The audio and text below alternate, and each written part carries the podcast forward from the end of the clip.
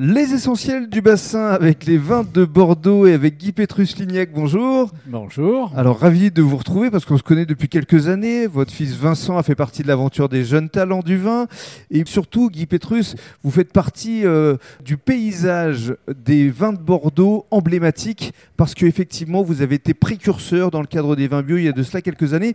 Parlez-nous de cette belle histoire de Château Gadet.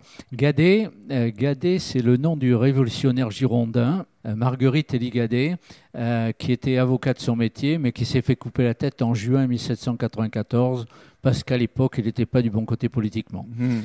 Et mon arrière-grand-père a racheté cette propriété en ligne directe à la famille du député girondin en 1840. Et à l'époque, mon arrière-grand-père avait trois filles, trois propriétés, Château La Tour pour moi, Château La euh, Fleur, Château Gadet. Il a donné à chacune de ses filles une propriété. Hmm. Celle qui a hérité de la tour a créé Pétrus. D'accord. Voilà, d'où mon prénom, Guy Pétrus. Guy Pétrus, effectivement. Alors, euh, ce euh, château Gadet, euh, essayez de nous en parler à travers d'abord votre exploitation qui est située évidemment à Saint-Émilion. Alors, on est placé sur le plateau argilo-calcaire de Saint-Émilion. hein. vous connaissez la colline de Saint-Émilion, que l'on a appelée pendant très longtemps la colline aux mille crues, parce qu'il y a, il y a 880 euh, propriétés sur 5400 hectares de vignes. Vous connaissez Voilà. bien parce que vous avez été euh, directeur de l'office de tourisme pendant 8 ans. Oui, absolument. J'ai aussi été euh, président euh, de l'office de tourisme. Je ne suis plus depuis quelques jours. Mais donc de Saint-Émilion, absolument.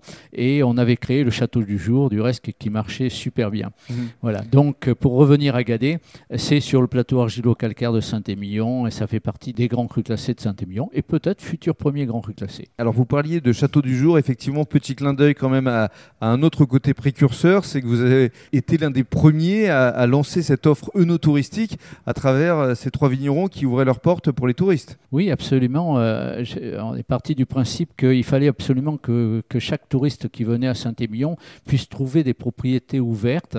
Et nous, on faisait partie, bien sûr, de ces propriétés qui étaient ouvertes tous les jours de l'année. Mais euh, l'Office de tourisme proposait trois ou quatre propriétés tous les jours Mhm. ouvertes euh, au public.